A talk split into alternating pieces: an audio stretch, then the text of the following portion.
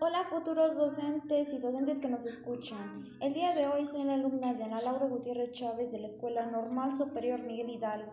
Bienvenidos a mi podcast, el cual será sobre la sociolingüística.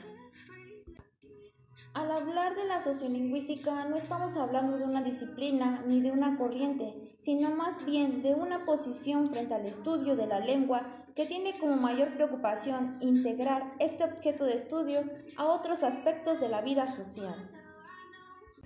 Este estudia el lenguaje en su uso y la relación entre el lenguaje y la sociedad y su cultura.